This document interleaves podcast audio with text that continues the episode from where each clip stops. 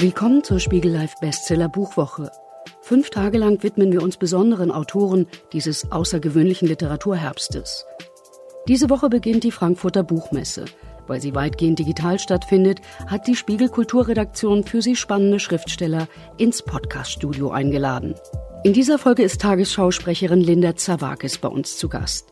Sie ist die Tochter griechischer Gastarbeiter, die einen Kiosk im Hamburger Arbeiterstadtteil Harburg betrieben. Für ihr neues Buch Etzi Kietzi ist Zawakis gemeinsam mit ihrer Mutter nach Griechenland gereist, auf der Suche nach ihren Wurzeln. Im Podcast spricht Zawakis über ihre Herkunft. Sie verrät Spiegelredakteur Tobias Becker im Gespräch, wie sie als Kind mit dem Spitznamen Tzatziki umging und wie sie sich damals gegen blöde Sprüche gewehrt hat. Früher stand sie hinterm Kiosktresen. Ihre Eltern verkaufte Kippen, Dosenbier und weiße Mäuse. Heute steht sie hinterm Tresen der Tagesschau und versorgt die Nation mit Nachrichten. Herzlich willkommen, Linda Zerwakis. Vielen Dank für die Einladung. Schön, dass Sie da sind. Dankeschön. Millionen Menschen schalten ein, wenn Sie um 20 Uhr die Tagesschau sprechen. Ganz so viele werden uns heute wahrscheinlich leider nicht zuhören. Ich habe mir gedacht, wir können uns deshalb auch ein bisschen lockerer machen als Sie im Tagesschau-Studio und habe äh, Ihnen was mitgebracht, eine bunte Tüte. Ja, finde ich sehr Kies. gut, finde ich sehr gut. Da, darf ich mal gucken, was denn für eine Auswahl, das ist natürlich das Spannendste an so einer bunten sehr Tüte. Sehr gerne. Was gehört denn rein in eine gute bunte Tüte? Schauen ja, ich guck mal. mal. Oh, die sieht aber, das ist schon, auf jeden Fall sind Lakritz bei, das mag ich schon mal sehr gerne. Salinus ist ein Klassiker, dann die Erdbeeren, die Kirschen, ähm, jetzt muss ich mal, jetzt gehe ich, oh, die sauren Gurken, gibt's die noch? Das, ach so, das ist der Fisch. Diese sauren Gurken in Rot und in, in Grün hießen, also die schmecken so wie die ähm, Pommes quasi, die, die gezuckerten mhm, ja. Pommes. Da nee, zieht's einem so ein bisschen den Mund zusammen, Ja, oder? genau, aber hier auch die, die, ähm, die großen, was ist das denn hier? Hier diese großen runden Dinger, äh, diese Kreise, die Smileys, äh, wo man immer überlegt, beiß ich vorher einmal ab oder stecke ich sie direkt rein und dann fragt mich jemand, was dann ist man so, mm, mm, mm, mm. Nein, eine sehr, sehr gute Auswahl. Äh, ja, ja, greifen Sie ruhig zu. Bei uns dürfen Sie okay, schmatzen äh, während der Sendung. Das ist okay. bei uns erlaubt. Fangen ähm. mit Salino an. So. Die, die, Königin der bunten Tüte hieß ihr erstes Buch. Mhm. Erschien 2015, ist schon genau. ein paar Jahre her. Mhm.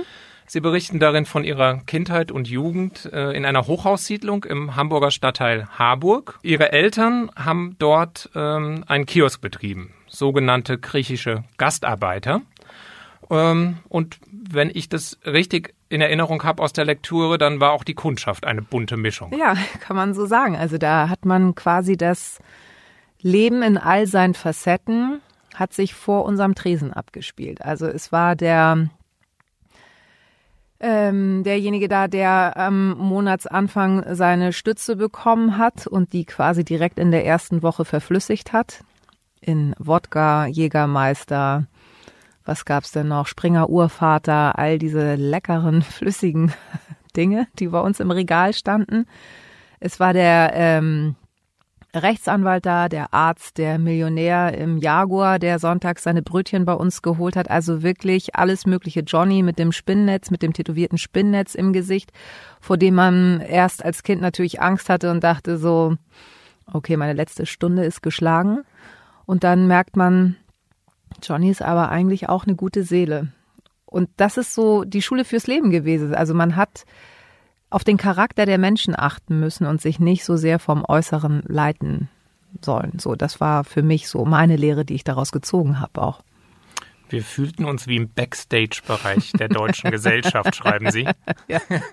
ja, aber es trifft so zu. Also so, ich bin, ich habe mir das alles angeguckt, also das Leben quasi in all seinen Facetten und dann bin ich wieder in meine Hochhaussiedlung zurückgegangen, in das Kinderzimmer, was ich mir noch mit meinem kleinen Bruder teilen musste. Mein größerer war zum Glück schon ausgezogen.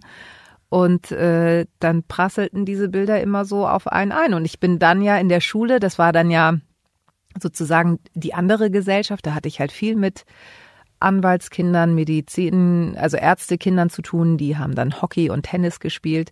Das waren teure Hobbys, die ich mir nicht leisten konnte die ähm, wie selbstverständlich große Geburtstage gefeiert hatten und ich immer nur dachte, ah, Gott sei Dank habe ich in den großen Sommerferien Geburtstag, kriegt das keiner mit, weil eh keiner da ist von denen. Und ähm, ja, dadurch hatte ich immer so eine Parallelwelt. Also die haben, die fanden das natürlich fancy. Die haben mich dann auch am, am Sonntag, wenn ich dann da stand, wenn meine Mutter dann zu Hause Wäsche gewaschen hat und so weiter, haben die mich auch mal besucht. Und dann kam auch der ein oder andere Schwarm vorbei, wo man so dachte, ja, hey, es gehört alles mir. und du so? ja, und so hat man das irgendwie. Ähm, war es, es war schon, ja, bunt und irgendwie auch ein bisschen verrückt. Aber vielleicht passte das ganz gut zu mir. Man, man könnte sagen, die Geschichten kamen zu Ihnen am, am, am, am Kiosk. Der Kiosk als Journalistenschule. Wenn Sie so wollen, ist es so. Also man, der, wenn man in einem, wenn man einen Kiosk betreibt, ist es so ein bisschen ähnlich wie beim Friseur. Also man setzt sich hin, der Friseur fragt einen, wie geht's dir? Oder die Friseurin und dann äh, wird massiert. also das ist schon mal der erste Plausch und dann ähm, merkt man so, man ist so, weil das der der zentrale Ort ist in so einer Siedlung, kommen die Menschen zu einem und erzählen einen von seinen, von ihren Sorgen. Und dann hört man sich das an. Und dann hört man, ach Mensch, die eine ist alleinerziehend mit vier Kindern, hat aber jetzt schon den fünften Freund in einem halben Jahr und denkt sich so seinen Teil und überlegt, ist das normal? und also dadurch war es wirklich, ich hatte, äh, wäre die Lektorin nicht auf mich zugekommen, wäre es eigentlich verschenkt gewesen, weil sie meinte, da, da gab es doch bestimmt hunderte von Geschichten. Für mich war das ja normal, für mich war das ja Alltag. Und dann so im Nachhinein, wenn man dann so darüber nachdenkt, was da alles passiert, ist einfach irre. Abgesehen von diesen Geschichten in der Siedlung, ähm, lief bei Ihnen zu Hause die Tagesschau? Kamen die großen Geschichten aus der Absolut. Welt schon nach Hause? Absolut, das war bei uns auch ein äh, Ritual. 15 Minuten lang Stillschweigen. Wehe, es rief jemand an. Wenn der Gong ertönte, saßen wir da alle stillschweigend und erst nachdem das Wetter verkündet wurde, durfte wieder durchgeatmet werden, so ungefähr. ja, war bei uns genauso. Wer moderierte damals? Dagmar Berghoff? Ja, Willem Wieben, ähm, oh Gott, wie heißt denn da nochmal? Ähm, oh Gott, Köpke. Karl-Heinz Köpke, Karl-Heinz Köpke, ja. der war auch noch da. Ja, das, das waren so die, da hatte ich wirklich Ehrfurcht vor. Das war noch so weit weg. Also wenn, wenn ich mir die kleine Linda auf unserem Sofa vorstelle, wie sie damals da saß und jetzt bin ich Teil des anderen Tresens, dann ja, muss ich mich manchmal immer noch kneifen, weil das so surreal immer noch ist. Für ihr neues Buch sind Sie mit Ihrer Mutter verreist mhm. nach Griechenland, ähm, in die Heimat Ihrer Mutter. Das Buch trägt den Titel, ich spreche es jetzt wahrscheinlich falsch auf, aus, äh, Etzikietzi. Sehr gut, Etzikietzi, genau. Was heißt denn das? Das heißt so lala oder so und so. Also so dieses, ja, wenn man nicht genau weiß, wie es einem so geht, so und gefragt wird in Griechenland, na, wie geht's dir heute? Und man sagt so Etzikietzi, dann weiß man so, ah, oh, so, so mittelmäßig, ne, so lala. Und auf mich bezogen ist es halt sozusagen dieses so und so. Also ich bin so ein bisschen deutsch, so ein bisschen griechisch, also bin ich ja Etzikietzi. und ich hatte auch schon sehr viele Etzikietzi-Momente in meinem Leben, deswegen auch. das heißt, Sie können sich nicht ganz entscheiden. Ähm, ich will mich, glaube ich, gar nicht äh, entscheiden. Also so wie es ist, deswegen äh, auf der Suche nach meinen Wurzeln, wenn Sie mich jetzt nach der, was haben Sie denn gefunden, kann ich sagen, ja, ich weiß es nicht. Also ich habe beides in mir und ich bin froh, dass ich beide Staatsbürgerschaften habe, zwei Pässe habe, weil das genau das widerspiegelt, wie ich mich fühle. Und in Deutschland ist ja immer so, man braucht eine Schublade, um jemanden reinzustecken. Ähm, deswegen würde ich sagen, bin ich Europäerin. Damit komme ich total klar.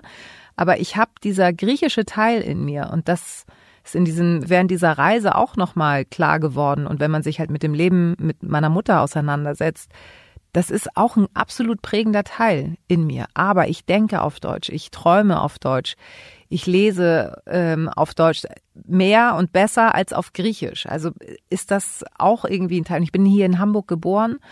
Also bin ich ja auch irgendwie Teil dieser Gesellschaft. So fühle ich mich auch. Aber ich habe trotzdem noch so ein paar Blümchen dazu bekommen. Wir testen das mal mit ein paar ganz schnellen Entweder-Oder-Fragen. Okay. Deutscher oder griechischer Pass? Ja, ich hatte als erstes den griechischen. Würde mir ein Pass weggenommen, würde ich wieder für den griechischen mich entscheiden, weil das der Pass war, der mich am längsten begleitet hat in meinem Leben. Sie haben beide? Ich habe beide. Hamburg oder Athen? Hamburg, weil ich mich da besser ausgehe, aber Athen ist immer noch ein Sehnsuchtsort. Also das möchte ich, diese Stadt möchte ich auf jeden Fall nochmal erkunden. Uso oder der Hamburger Kümmelschnaps nee, Helbing? Uso. Schon mal beschwipst moderiert? Ähm, nee, ausgenüchtert, aber. also ich sage mir, ich hoffe, dass ich da schon wieder nüchtern war. Das ist ja gut, wenn die ähm, Sendung erst um 20 Uhr losgeht, dann hat man eigentlich ganz gute Chancen, wenn man am Vorabend gefeiert hat, dass es dann weg ist. Dann fällt einem die ernste Miene vielleicht auch einfach. Ja, beziehungsweise ich habe dann eigentlich immer eine noch tiefere Stimme und die schnurrt noch mehr als sonst. Also es ist eigentlich perfekt. Das ist richtig so, hallo, guten Abend, meine Damen und Herren. Also das nächste Mal darauf achten. Dann könnte man spekulieren, ob am Abend vorher irgendwas mit im Spiel war. Wir machen weiter mit den schnellen Entweder-Oder-Fragen. Ja. Gyros oder Lapskaus? Gyros. Tzatziki oder Zervelatwurst? Oh, das ist, also früher, hätten Sie mich das gefragt, als ich noch 15 war, dann hätte ich jetzt Zervelatwurst gesagt. Die kann ich aber tatsächlich, kriege ich nicht mehr so gut runter, deswegen Tzatziki. Tzatziki war Ihr Spitzname als Kind, ja, habe ich gelesen. Ja, wegen Zerwakis. Das war so die Ableitung davon. Also, ey, Tzatziki, komm mal her. Fanden Sie das rassistisch damals? Nein. Nein, wir haben uns untereinander äh, geneckt. Also es ist wie gleichzusetzen, wie wenn jemand eine Brille hatte und Brillenschleiche genannt wurde. Äh, ich habe das nicht so empfunden. Ich habe ja dann auch zurückgeschossen. Also wenn es der Italiener war, war es halt der Spaghettifresser oder halt ähm, Sauerkraut und Bier. Was willst du? so, also da konnte, hat sich damals auch niemand beschwert. Das war nicht so in dem Bewusstsein, habe ich auch nicht so empfunden gelesen, Sie haben äh, eine ganz perfide Art der Verteidigung damals äh, perfektioniert. Ja. Da spielen Möhren eine Rolle.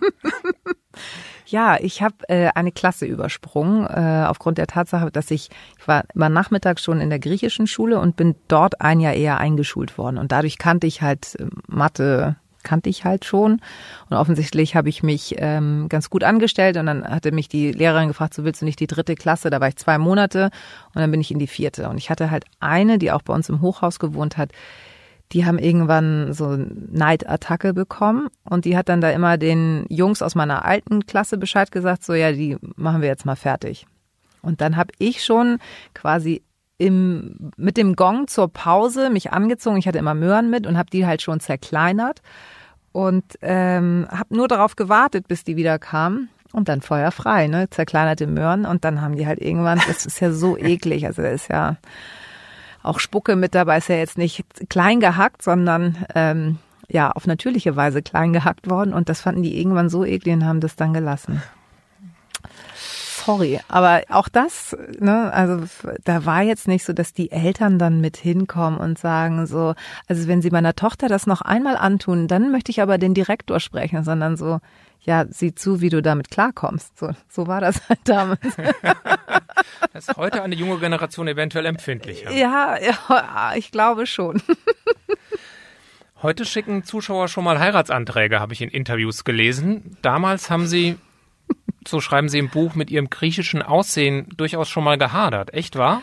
Ja, ich glaube, also so vielleicht sah ich gar nicht so griechisch aus. Ich sah halt einfach äh, generell scheiße aus. Also ich hatte halt, ja, so, das äh, kann man äh, ohne zu piepen so sagen. Also ich war weder äh, stylisch gekleidet, weil ich auch noch aufgrund der Tatsache, dass wir ja nicht so viel Geld hatten, die äh, Jungsklamotten meines Bruders auftragen musste kombiniert mit irgendwelchen Mickey Maus Pullovern, die ich vom Flohmarkt dann hatte. Es war immer so, und damals war Cord, ist jetzt auch gerade angesagt, aber so beigefarbener Cord war, ich sah nicht so hip drin aus. Und ich, ich also es, es gab wirklich dieses eine Bild, das ist immer diese äh, Karottenhose, also die in der Karottenform war, Breitcord in lila von Jinglers, C&A. Damals gab es ja noch nicht H&M und Zara. Ähm, und halt dieser beigefarbene Feinkord-Anorak meines Bruders. So, dann dazu selbst gestrickte Mützen, Brille, durchgezogene Augenbraue. Es war echt so, Ja, also es war immer so, ja, Linda, du bist echt lustig, aber deine Freundin sieht echt ganz geil aus. Kannst du mir mal die Telefonnummer besorgen? Ich so, klar. so war es. Es war wirklich so. Ich habe dann so mit 17, 18 habe ich dann entdeckt, dass es Kontaktlinsen gibt. Ich bin zur ähm, Kosmetikerin gegangen und meinte so, machen Sie mal so, dass es dass man schon sieht, dass der Balken weg ist, aber dass ich, ich will ja jetzt nicht nur so einen Strich haben. Und dann hat sie mir die Hälfte weggenommen und siehe da, ich hatte auf einmal ein Gesicht, was offen war. so war es wirklich. Wir sitzen hier im Spiegelgebäude in der Hamburger Hafen City. Das ist ungefähr auf halber Strecke ja. zwischen ihrem alten Leben und ihrem neuen, zwischen dem Arbeiter- und Industriebezirk Harburg südlich der Elbe und dem Stadtbezirk Eimsbüttel nördlich der Elbe. Es ist ein und dieselbe Stadt, aber doch ein recht weiter Weg, oder? Sagen wir so, die S3 führt ja nach Harburg vom Zentrum, also vom Hauptbahnhof. Ähm, und das sind vier, fünf Stationen und es ändert sich, also man sieht halt, man durchquert Veddel, das ist halt direkt Hafen, Wilhelmsburg, dann kommt Harburg, Harburg Rathaus. Und mit äh, jeder Station ist, merkt man so, okay, es wird rauer. Also die, die Menschen sind anders gekleidet. Es war damals schon so wie heute. Inzwischen ist der Ausländeranteil noch viel größer geworden. Also man merkt einfach so die Randbezirke. Ähm, da wohnen mehr Ausländer als früher. Wir waren ja damals, selbst in der Hochhaussiedlung äh, gab's, ich sage jetzt mal von 100 Wohnungen, waren vielleicht 15 besetzt mit Ausländern. Das hat sich dann irgendwann äh, genau umgekehrt. Also irgendwann waren es nur noch zehn deutsche Familien und der Rest waren ausländische Familien. Und äh, die Steppjackendichte und die englischen Wildleder Schuhe, die in Eimsbüttel oder Eppendorf getragen werden, das findet man da nicht mehr. Also es wird rauer. Und ähm, ja, es ist wie, wie so eine Parallelgesellschaft. Also das Extreme in Hamburg ist ja sowieso, sobald man eine Stadtteilgrenze überquert, erkennt man, finde ich, am, an, den, an der Kleidung der Menschen, ahnt man schon, in welchem Stadtteil man ist. So, mhm. Ottensen, Alternativa, da ist auch wieder die selbstgestrickte, der selbstgestrickte Pulli oder die Strickjacke wieder äh, en vogue. Und in, also Richtung Harburg merkt man einfach Turnschuhdichte extrem. Die Sprache ändert sich in der Bahn. Also ich fahre ja bis heute auch immer noch S-Bahn, um das mitzubekommen. Und es ist einfach, muss man sagen, rauer Ton wenn man sagen kann, dass es durchaus Hürden gibt, um mhm. solche Stadtbezirke zu wechseln, was war dann die höhere Hürde? Die sogenannte migrantische Herkunft oder einfach, dass nicht so viel Geld da war? Also die, sagen wir, Arbeiterherkunft? Die Arbeiterherkunft. Also ich hatte aufgrund meiner Wurzeln, wenn Sie wollen, gar nicht so viel Probleme. Ich war Linda, und das war gut. Irgendwann hat mal vielleicht jemand gefragt, so, ach, Zerwakis, das klingt aber irgendwie griechisch. Und damit war das äh, gegessen. Die Tatsache, dass wir wenig Geld zur Verfügung hatten, hat mich eingeschränkt in meinem Leben, weil ich viele Sachen nicht mitmachen äh, konnte. Also es war schon, wenn man eingeladen war und man äh, auf dem Kindergeburtstag, der am Wochenende war, dann konnte ich ja dahin und es waren dann damals diese Wolkentabletts und Leonardo-Gläser mit äh, Plastikrührern, die oben eine Wolke hatten. Das war, das waren die Geschenke. Das waren dann immer so zehn Mark und das durfte aber nicht so oft im Monat vorkommen, weil ich, das war dann ein Problem. Dann habe ich wieder angefangen, wenn ich wusste, wir haben die Kohle nicht dafür, dann habe ich mir irgendeine Ausrede einfallen lassen, um nicht auf den Geburtstag zu gehen, weil es mir unangenehm war, da ohne, ohne Geschenk hinzugehen. Also das nicht vorhandene Geld war eher immer das Problem, was mich eingeschränkt hat oder was mich nicht hat teilhaben lassen an dem Leben meiner anderen, meiner deutschen Mitschüler für die das normal war. Und das war für mich immer so eine Grenze, die ich überschreiten wollte. Und da war auch als Kind schon klar, nee, ich will hier raus oder ich will aus diesem, aus diesem Leben, was wir jetzt haben, raus, insofern, dass ich immer so viel Geld zur Verfügung habe, dass ich mir gewisse Freiheiten leisten kann. Und das ist bis heute so, also ich drehe nicht durch, ich brauche keinen Luxus. Mein Luxus ist es, wenn ich äh, in einer Woche feststelle, ich schaffe es jetzt wieder nicht zu kochen oder sonst was, ich gehe essen und vielleicht gehe ich dreimal die Woche essen. Das ist, das hätte ich mir früher niemals leisten können. Das ist für mich Luxus. Klamotten, Autos und so weiter, das ist mir alles egal. Zur Not fahre ich hier mit den äh, Mietautos und so. Das ist mir alles egal. Oder fahre HVV oder mit dem Fahrrad. Ich bin ja jetzt auch mit dem Rad gekommen.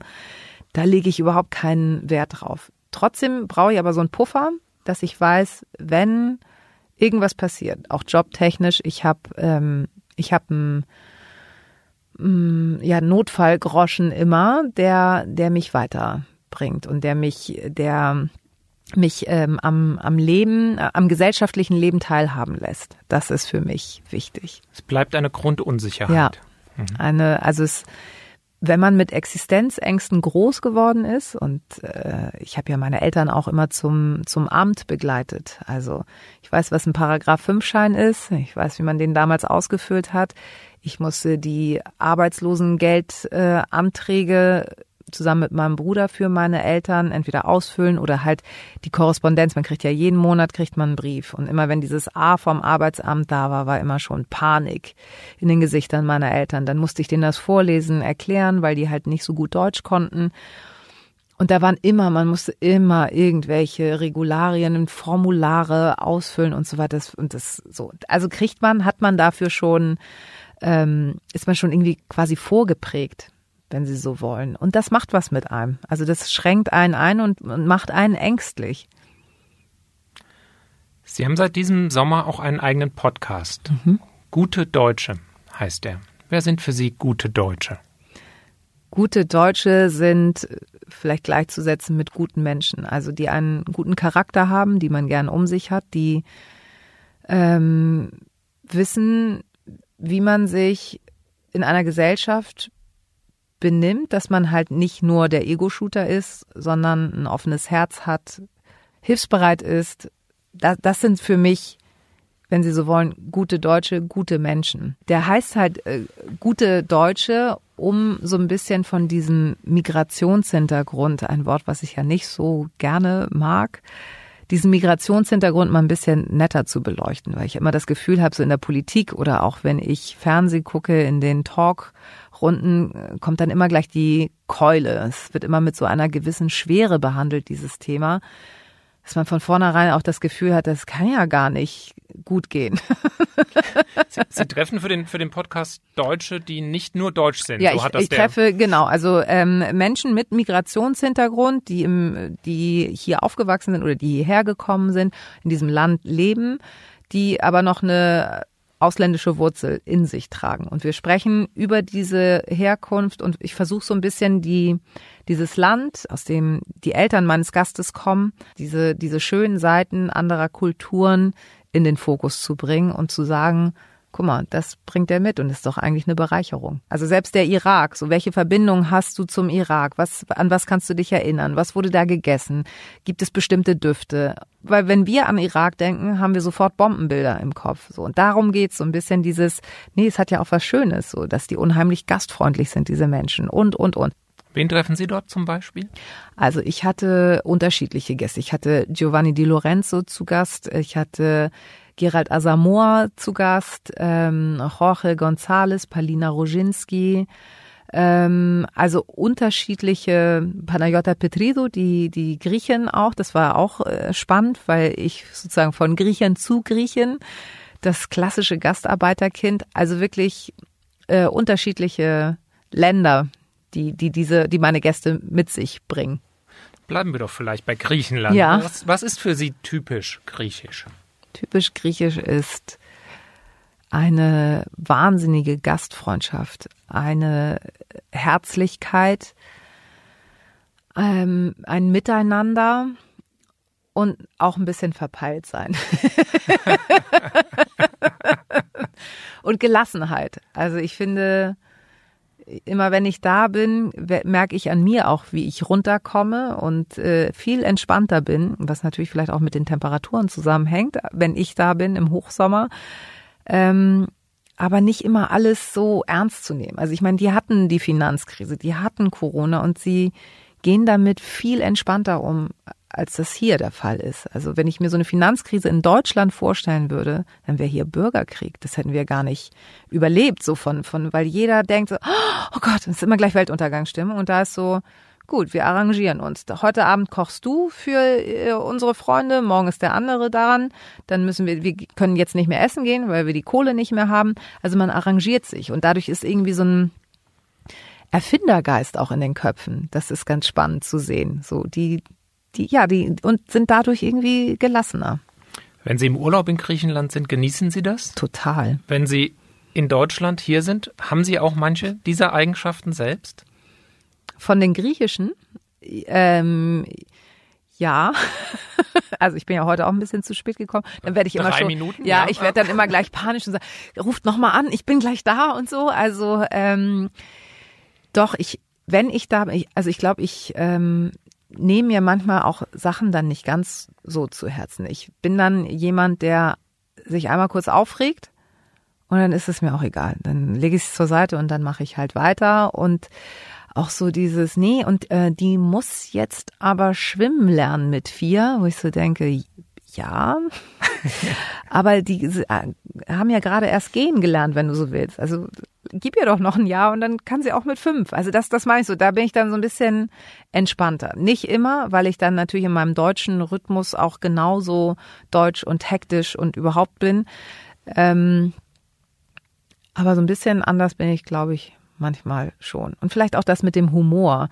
Nicht immer gleich alles so tragisch zu nehmen und dann versuchen so, ja gut, wir haben jetzt hier echt Bockmist gebaut, aber gut, versuchen wir das Beste draus zu machen. Ne? Jetzt ist es passiert, was sollen wir machen? Hm, so. Im Buch besuchen Sie eine griechische Hochzeit gemeinsam mit Ihrer Mutter. Ähm, die unterscheidet sich sehr deutlich von einer deutschen Hochzeit. Können Sie das schildern?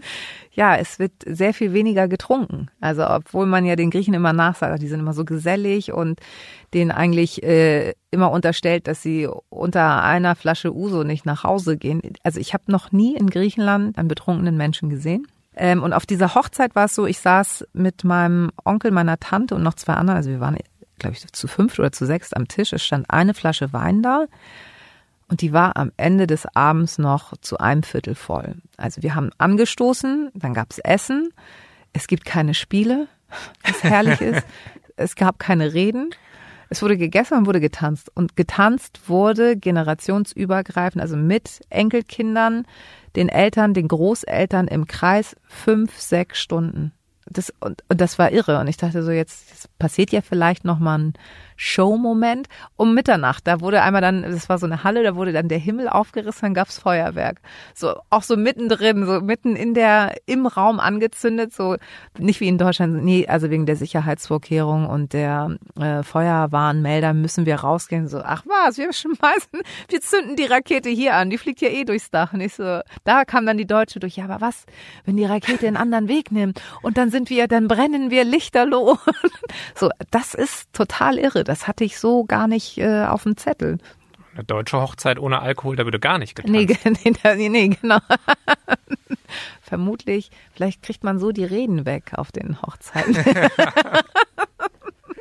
Nehmen wir nochmal eine Kirsche hier aus der bunten Tüte. Sehr okay? gerne, sehr gerne.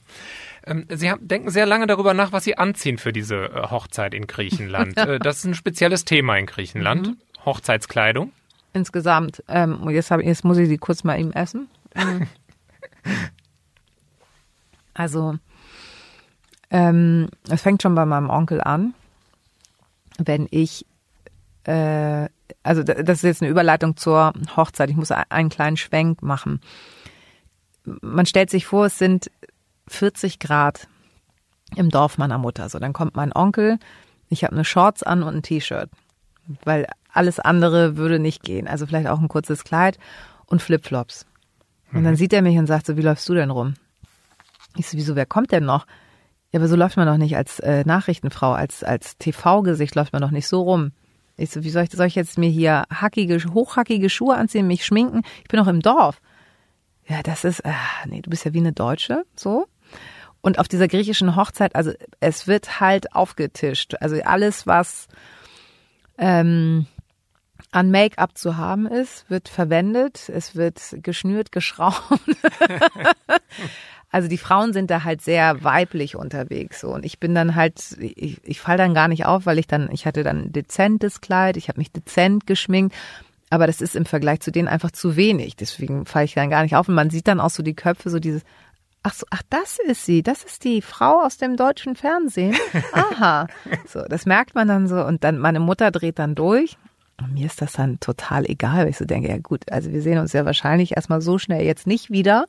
Die meisten kenne ich ja nicht von den 250 Gästen, die da waren. Und ähm, mir ist es dann egal. Aber das ist in Griechenland ist da, wird, wird da sehr viel Wert drauf gelegt, so auf das äußere Erscheinungsbild und gerade so dieses, man muss immer zeigen, was man hat. Ne, das ist so dieses ein bisschen mein, mein Haus, mein Pferd, mein äh, Auto. Und so ist das da auch immer ein bisschen. Sie, Sie, schreiben, gegen meine griechischen Verwandten sieht jeder deutsche Hotelweihnachtsbaum dezent aus. ja, ganz so extrem. Also es ist natürlich ein bisschen überspitzt geschrieben, aber äh, ich glaube, dadurch hat man ein ganz gutes Bild, wie es da so abgeht, zu feiern. Können Sie etwas anfangen mit dem sehr deutschen Konzept Heimat? Das ist ein Wort, ja, was es ja in anderen Sprachen teilweise gar nicht gibt. Ist ja schwer zu übersetzen. Ja, aber das ist schon ein, ein schönes Wort, weil es, äh, egal ob man Heimatgefühle hat oder wie die ähm, äh, für einen aussehen, hat es für mich immer was mit ähm, Wohlwollen. Also wenn ich dieses Wort höre, fühle ich mich wohl, weil ich an was Schönes denke.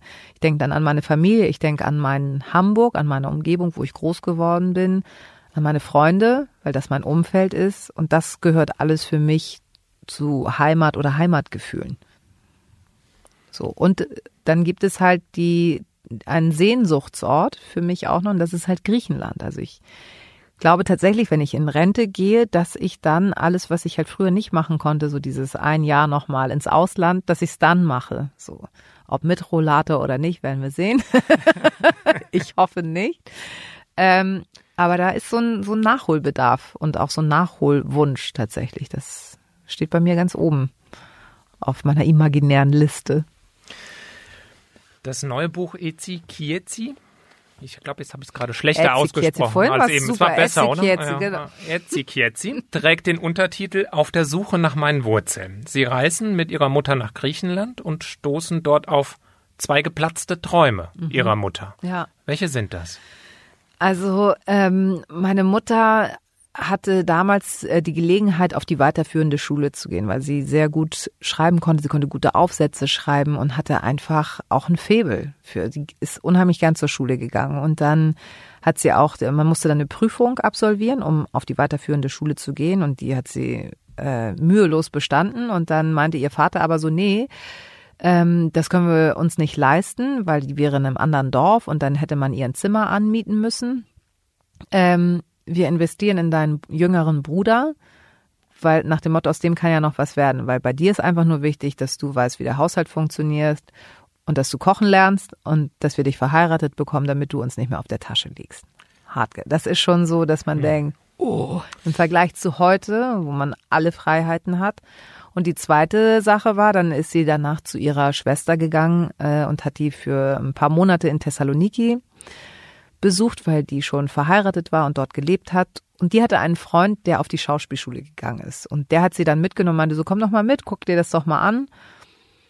Und der Signor Franco, der, der italienische äh, Schauspiellehrer, der da war, hat ein Talent in ihr entdeckt und hat gesagt, so, das ist ja irre. Ich gebe dir heute mal Texte mit morgen sprichst du das und das vor. Und das hat sie dann halt über diese Monate getan und hat dann, hat ihr tatsächlich auch eine Rolle angeboten. Und dann stand das griechische Osterfest bevor, was ja bei uns so groß gefeiert wird wie hier das Weihnachtsfest. Ähm, und hat sich schon zurechtgelegt, wie sie es ihrem Vater denn beichtet und wie sie es ihm klar macht, dass das doch eine Chance ist. Und der war nur so gleich so, was? Was sollen denn die, was sollen denn die Leute hier im Dorf denken? Weil Schauspieler war kein angesehener Beruf. Das war so was Leichtes, was. Das äh, was leicht Unseriöses. Ja, genau, was, was Unseriöses und das, du bringst dann ja Schande über die Familie auf gar keinen Fall.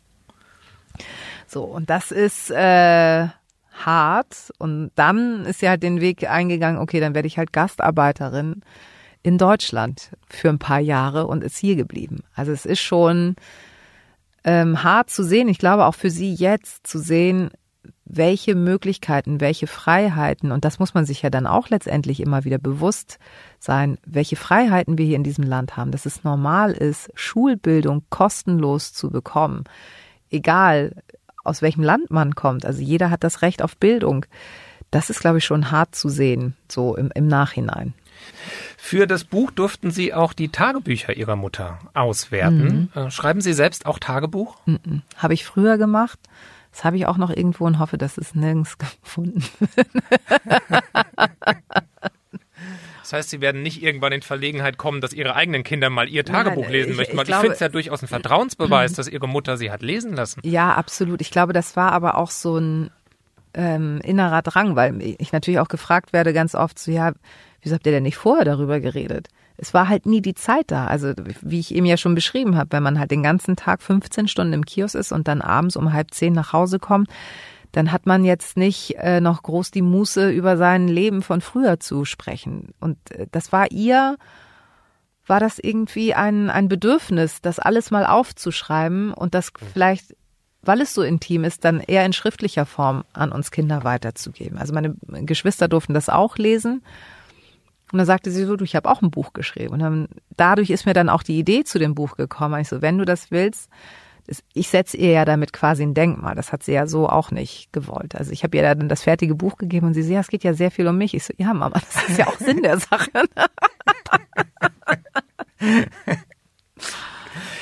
Das Tagebuch ist es auf Deutsch oder auf Griechisch geschrieben? Auf Griechisch. Das, das heißt, Sie können perfekt Griechisch? Ich kann Griechisch lesen, aber ähm, also wenn ich da bin und Zeitungen lese, merke ich einfach, dass ich viele äh, Wörter nicht kann, die sich einfach weiterentwickelt haben. So, da, die muss ich dann nachschlagen und nachgucken, aber ich kann es lesen. Und sprechen Sie mit Ihrer Mutter nach wie vor Griechisch? Ja, so, so ein Salat, ne? Griechisch-Deutsch. Äh, also so dieses, äh, ja, Krankenkasse, äh, Waschmaschine.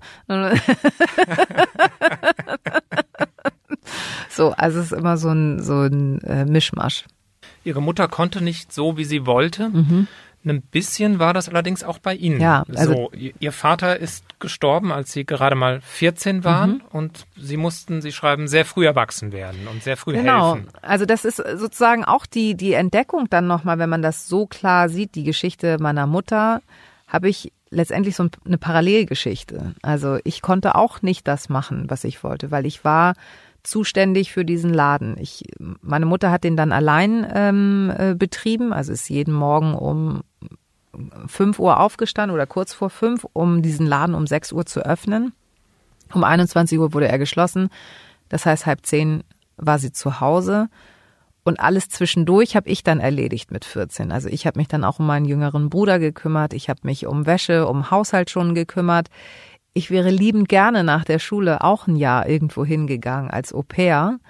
Konnte ich aber nicht, weil ich wusste, wenn ich weg bin, kann ich meine Mutter nicht mehr unterstützen. Ich hätte liebend gerne in Berlin studiert und habe dann auch überlegt, ja, mache ich das jetzt oder mache ich das nicht? Weil wenn ich weg bin, weiß ich, dass meine Mutter sich niemals eine fremde Person in den Laden holen würde, der sie unterstützen sollte, weil sie Angst hätte, dass der sie oder diejenige sie beklaut. Und das wusste ich. Und damit war klar, okay, ich bleibe in Hamburg und ich probiere aber hier alles aus, auf was ich Lust habe, um dann entscheiden zu können, das mache ich. So. Trauern Sie dem Studium nach als verpasster Chance? Hätte ich, glaube ich, schon gerne mal gehabt, die Erfahrung. Im Nachhinein muss ich aber auch sagen, bin ich eher auch der pragmatische Typ. Also ich kann besser lernen mit, guck mal, so und so funktioniert es, versuche das nachzumachen und das geht bei mir schneller. Also ich bin, mag das dann auch gleich in, in der Praxis, die Sachen umzusetzen und zu scheitern, weil das funktioniert, der Lernprozess funktioniert dann eigentlich schneller. Äh, ich hatte ja, ich habe ja keinen Vergleich. Ich kann es eigentlich ja nur schwer beantworten, aber ähm, eine Tendenz zum Praktischen ist eher da, sagen wir so. Sie haben zunächst in der Werbeagentur gearbeitet, später dann beim Radio, mhm. bevor Sie zum Fernsehen kamen und schreiben im Buch, Sie wollten immer ins deutsche Fernsehen. Das mhm. war eigentlich immer der Traum. Es ist der Traum Ihrer Mutter eigentlich, ja, den Sie da leben. das ist auch so. Ich glaube, ich durfte ja ähm, auch viel Fernsehen gucken. Also Sendung mit der Maus war quasi auch mein Bildungsfernsehen. Hallo Spencer, Sesamstraße. Und das hatte immer eine Faszination. Und vielleicht war das auch in meinem Kopf so dieser Ausbruch aus meiner Welt. Wenn ich da bin, dann habe ich mit dem Tresen, mit dem Kiosk, mit dem Hochhaus, mit habe ich nichts mehr zu tun und bin ein anderer Mensch. Ich glaube, das war so diese äh, Fantasievorstellung, die ich hatte. Und dann ist man wer und die Leute gucken einen an. Also ich habe ja auch wahnsinnig gerne Theater gespielt in der Schule und habe auch vorgesprochen und sowas. Das an Schauspielschulen. Ich, habe auch, während ich in der Werbeagentur war, habe ich äh, vorgesprochen. Also bin ja auch morgens um neun in Hannover am The an der ähm, staatlichen Schauspielschule vorgesprochen, danach zur Arbeit so getan, so ja, äh, ich war beim Arzt, zwei Stunden musste ich da im Warteraum sitzen und in Wirklichkeit kam ich abgehetzt aus Hannover und habe die Stunden dann hinten dran gehängt und das, was ich halt morgens nicht erledigen konnte, dann abends erledigt äh, beim Job. Hab dann aber festgestellt, da kommt jetzt wieder die Existenzangst. Ich bin nicht diejenige, die mit dem Koffer von Theater zu Theater tingeln wird, um vorzusprechen. Also ich brauche eine gewisse Sicherheit jeden Monat und habe dann gemerkt, so nee, ich gebe nicht 100 Prozent beim Vorsprechen. Also ich bin immer in die letzte Runde gekommen und bin dann gescheitert. Und das habe ich mir dann so erklärt, dass ich nicht komplett gebrannt habe für diesen Job, weil ich, weil der Kopf sich wieder eingeschaltet hat. So, also ist die Faszination Fernsehen geblieben. Und dann gab es ja damals dann MTV und Viva. Das war ja dann, das war ja Punk, weil es gab ja erstmal nur diese ersten drei Programme. Ähm, auf einmal waren da junge Menschen und die haben so gesprochen wie wir auf dem Schulhof. Das hatte schon was unheimlich Faszinierendes. Sie haben 2013 das erste mhm. Mal die Tagesschau moderiert. Wie war das für Ihre Mutter damals, als sie den Fernseher einschaltete und plötzlich war Linda dort. Ja, das ist für die genauso äh, unreal gewesen wie für mich. Also ich musste ja, also ich hatte da Schnappatmung, wenn Sie wollen. Ich musste meinen Puls runterbekommen und dachte, ich weiß gar nicht, wie eine Viertelstunde lang sprechen soll, ohne dass man diese Aufregung die ganze Zeit hört. Und ähm, ja, bei meiner Mama war das dann auch so dieses ja, ich kann das nicht glauben, dass meine Tochter, und dann kommt dieser ganze Film, wir als Gastarbeiter ohne jegliche Chancen, und dann spricht meine Tochter um 20 Uhr die Tagesschau, die wichtigste Nachrichtensendung Deutschlands. Das ist so, ja, haben uns beide nochmal gekniffen. Und schaltet Ihre Mutter bis heute ein? Ja, ja, das ist ja das strengste Reglement, was man sich nur vorstellen kann. Also Inhalt natürlich, Du, er ist ja wieder nichts über Griechenland gekommen. Wisst ihr eigentlich, was da gerade los ist? Ich so, ja, ist okay. Und äh, Frisur war heute auch nur mittelmäßig. Ne? Haben die nicht diese Zeitung, Linda? Können die nicht mal gucken, was modern ist, dass du auch sick aussiehst? ja. Als Sie zur Tagesschau kamen, titelten die Zeitungen die erste Tagesschausprecherin mit Migrationshintergrund. Sie haben vorhin schon gesagt, dass Sie das Wort gar nicht so gerne mögen. Wie fanden Sie das damals? Ja, ich habe mich äh, ehrlich gesagt ein bisschen erschrocken, weil ich so dachte, hä, wen meinen die denn jetzt? Ach so, ja, stimmt. Ich habe ja tatsächlich einen Migrationshintergrund, aber das wurde vorher in meinem Leben noch nie thematisiert. Also ich war Linda, Linda Zerwakis, die Griechin, okay die meiste Zeit, wenn ich irgendwelche Jobs angefangen habe, dann war ich Linda. Und dann hat man geguckt, ist Linda eine nette, arbeitet die gut, ist die in Ordnung oder nicht. Und alles andere spielte keine Rolle. Und so im Nachhinein muss ich mich tatsächlich fragen, hätte nicht auch einfach gereicht, Linda Zawakis, die neue Tagesschausprecherin oder die Nachfolgerin von Marc Bartor, hätte ja eigentlich auch gereicht. Aber es war so dieses, entweder bin ich jetzt die Vorzeigemigrantin für alle, guck mal, die die ist jetzt nicht, die ist vom Imbiss oder von der Gaststätte, hat sie es geschafft. Ähm, und ist halt, weiß ich nicht, ob man damit diese Gastarbeiterszene nochmal ähm, nochmal, ja, quasi wie mit so einem Textmarker nochmal anstreichen muss. So, guck mal, aus der ist auch was geworden. Aber für mich fühlt sich das so an, so nach dem Motto, so, ja, hören Sie nochmal genau hin, weil die kann tatsächlich akzentfreies Deutsch sprechen. Das ist doch verrückt. Sie haben damals auch in Ihrem Vorstellungsgespräch kritisch nachgefragt, habe ich gelesen. Ähm, mhm. Inwiefern? Nehmt, nehmt, nehmt, ihr mich, weil ihr gerne ja, eine migrantische ja. Sprecherin haben wollt? Ja, habe ich tatsächlich gefragt. Und dann äh, meinte aber mein damaliger Chef so, nee, du könntest auch sonst was sein. Ich finde dich halt einfach so in Ordnung und deswegen nehmen wir dich, weil du es auch kannst, weil du auch die entsprechende Erfahrung hast. Ich habe ja vorher zehn Jahre Radionachrichten auch gemacht und auch im Fernsehen schon ein bisschen gearbeitet als Nachrichtensprecherin, also im Regionalen und ähm, weil ich einen sehr, weil ich den sehr geschätzt habe, mein, mein ähm, ehemaligen Chef, habe ich ihm das dann auch geglaubt. Aber so, wenn dann natürlich alle Medien sich darauf stürzen, denkt man so, hm, oder doch nicht. Die Tagesschau ist das Flaggschiff des deutschen Fernsehens. Gibt es noch Menschen, die heute immer noch ein Problem damit haben, wenn jemand mit griechischem Namen ihnen die Nachrichten präsentiert? Also ich habe das, ähm, nicht erlebt. Also ich, ich kriege wirklich sehr wenig ähm, solcher Mails oder Nachrichten so nach dem Motto, lass da mal eine Deutsche sprechen. Eine deutsche Nachrichtensendung, da darf nur eine Stefanie Müller hin. ähm, das erlebe ich nicht, weil ich glaube, griechische Gastarbeiter, wie auch italienische oder spanische, wir sind, glaube ich, ziemlich gut integriert. Wir sind nicht das Hauptproblem, weil es, glaube ich, auch einen religiösen Grund hat. Wir sind Christen wir sind keine Muslime. Ich glaube, damit, da fängt schon das erste, die erste Bürde an. Und dadurch hatte ich das nie. Also es, es ist ja bis heute so, dass mich ähm, ältere Menschen auf der Straße ansprechen, weil sie mich hören und sagen, sie sagen, Sie sind Sie nicht die Frau Zerwakis aus der Tagesschau? Ich so, ja. Ich habe sie jetzt gar nicht erkannt, was sehr für mein Äußeres spricht. ähm, aber ich habe sie an der Stimme erkannt, weil sie sprechen immer so schön deutlich und bei ihnen verstehe ich immer alles. Also ich meine, mehr geht nicht.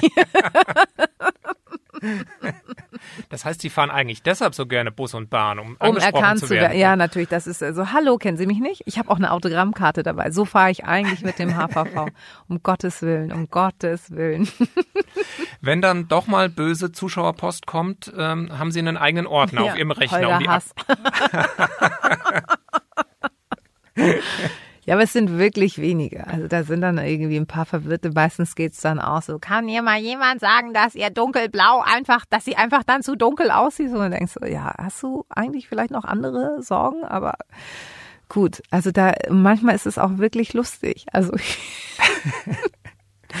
die steigern sich dann in irgendwas rein und haben dann weiß ich nicht, an was sie denken und was sie dann noch alles in die Mail reinholen und am Ende bin ich schuld und dann irgendwie geht alles sterben. So, okay, wow, was ist denn heute dir über die Leber gelaufen? Also deswegen, ich muss, manchmal ähm, ist es leider auch ganz lustig.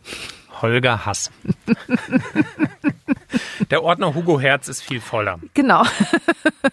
genau, das ist auch gut. Also ich äh, natürlich auch durch Social Media ist man ja für die Menschen, für die Zuschauer auch viel eher erreichbar. Die haben es ja inzwischen aufge äh, äh, wissen ja inzwischen, wie man mir auf Instagram schreiben kann oder auf Facebook und nutzen das auch. Und ähm, ja, da kriege ich wirklich sehr, sehr viel wohlwollende Post. Total lieb und nett und also warum nicht? Made my day. Ne? Sie sind ja auch ein Profi auf Instagram. Ich habe neulich gesehen, wie Sie Ihrer Kollegin Karin Mioska Nachhilfe geben. ist auch sehr lustig. Ja, aber die hat, das, ähm, Karin Mioska hatte 149 Abonnenten Follower. Und dann meinte sie, du Linda, ich glaube, ich muss da mal ein bisschen was ein. Kannst du mir zeigen, wie Instagram funktioniert? Weißt du, da fragst du mich, die auch für einen Post Stunden braucht und dann irgendwann verzweifelt ihr, ihr Handy einfach in die Ecke pfeffert und denkt, jetzt habe ich eine halbe Stunde gebraucht, weil ich mir überlegt habe, wie formuliere ich das und so, was hätte ich in dieser halben Stunde alles machen können. Ja, und dann haben wir halt ein Video zusammen aufgenommen. Dann habe ich meine Follower aufgefordert, ihr doch auch zu folgen. Und jetzt hat sie, die hat dann innerhalb einer Nacht 3000 neue Follower bekommen. Also ich könnte das, das auch. Wäre dann eine äh, Alternative zum Tagesschau-Job. Absolut, ich äh, werde Top-Influencer und äh, Beraterin. Brauchen Sie als Tagesschausprecherin auch ein bisschen schauspielerisches Talent? Nein, da glaube ich weniger. Da hat mir eher das ähm, die Ausbildung beim Hörfunk geholfen. Also diese zehn Jahre Nachrichten schreiben, Nachrichten präsentieren im Hörfunk. Man, ich weiß einfach, wie das funktioniert. Ich weiß, dass ähm, es da nicht um mich geht. Also ich, ich glaube, ich kann das ganz gut ähm, rüberbringen, weil ich mir auch bewusst bin, dass es nicht in dem Moment um mich geht, sondern um die Nachricht. Das muss man unterscheiden. Die Nachricht steht im Mittelpunkt, nicht ich. Das ist, das ist jetzt in der größten oder in der wichtigsten Nachrichtensendung Deutschlands so ist, dass ich das präsentieren darf. Das ist ein ne netter Nebeneffekt, aber es geht um die Nachricht immer noch so. Natürlich müssen wir entsprechend aussehen. Ich kann ja nicht im Sweatshirt stehen und das präsentieren. Deswegen sage ich auch immer, es ist wie so ein Arztkittel, den ich dann um mich rumlege, präsentiere und dann lege ich abends den Arztkittel wieder in den Schrank und fahre im Sweatshirt nach Hause.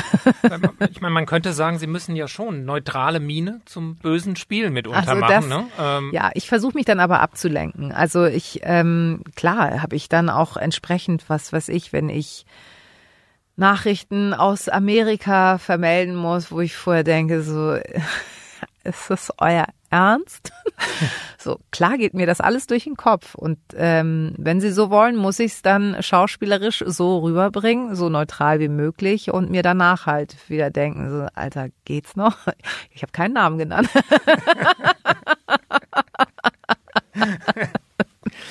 Fühlen Sie sich wohl vor der Kamera? Ja, ich gucke mich aber selber nicht an. Keine Aufzeichnung? Mm -mm, nicht so gerne. Ich mag das. Also ich, ich vielleicht auch, ähm, weiß ich, das ist, das ist ja wie an, also so wie vielleicht andere sich an Schreibtisch setzen, habe ich halt ein bisschen größeren Schreibtisch abends, aber das, ich mag das, aber ich mag mich danach nicht, muss mich danach nicht nochmal angucken. Das Manchmal heißt, Sie, muss Sie ich das. Sie müssen ja Ihrer Mutter glauben, wenn die ihre Frisur ja, ja, kommentiert. Die, ja, ja, ich ahne das dann ja schon, dass was im anschließenden Telefonat kommt. Also sie telefonieren meistens danach oder einen Tag später. Ich ahne dann schon, was kommt. ja, wir sind nun leider schon am Ende unseres Gesprächs angekommen zu klären bleibt, glaube ich, nur noch eins. Ähm, was ist denn noch in der, was ist denn noch in der bunten Tüte ja, drin? Bitteschön, auf jeden Fall. Ähm, Darf ich wohl eine so, so eine Kirsche auch haben? Ja, Sie dürfen auch mehrere Sachen. Das ist ja wirklich eine gut gefüllte bunte Tüte. Deswegen, ich teile gerne. Vielen Dank, Linda Zerwakis. Ich habe zu danken. Vielen Dank für das schöne Gespräch. Für das spannende Gespräch und natürlich dafür, dass ich jetzt so eine Kirsche mitnehmen darf. Es war eine bunte Stunde. Danke. Schön. Ja, herrlich. Das war Spiegel Live, ein Gespräch über Linda Zerwakis Reise zu ihren Wurzeln. Drei unserer fünf Buchwoche-Folgen sind übrigens schon online. Wenn Sie die Gespräche mit Campino, Bas Kast oder Elke Heidenreich hören möchten, finden Sie die auf spiegel.de. Dort können Sie auch noch mehr über die Bestseller Buchwoche erfahren. Die Spiegel Kulturredaktion hat eine Auswahl an interessanten Büchern, spannenden Autorenporträts und ausgesuchten Spitzentiteln für Sie zusammengestellt. Sie finden auf unserer Website auch Livestreams und ein Gewinnspiel. Aktuelle Informationen, Fotos, Videos und Berichte von unseren Spiegel Live-Veranstaltungen finden Sie unter www.spiegel-live.de oder abonnieren Sie einfach diesen Podcast, um künftig keine Episode zu verpassen. Spiegel Live finden Sie in allen gängigen Podcast-Apps wie Apple Podcasts, Castbox oder auf Spotify. Wenn Sie uns Feedback zu diesem Podcast senden wollen, schreiben Sie einfach an podcast.spiegel.de. Und falls Sie uns bei Apple Podcasts hören, können Sie dort gern eine Bewertung hinterlassen.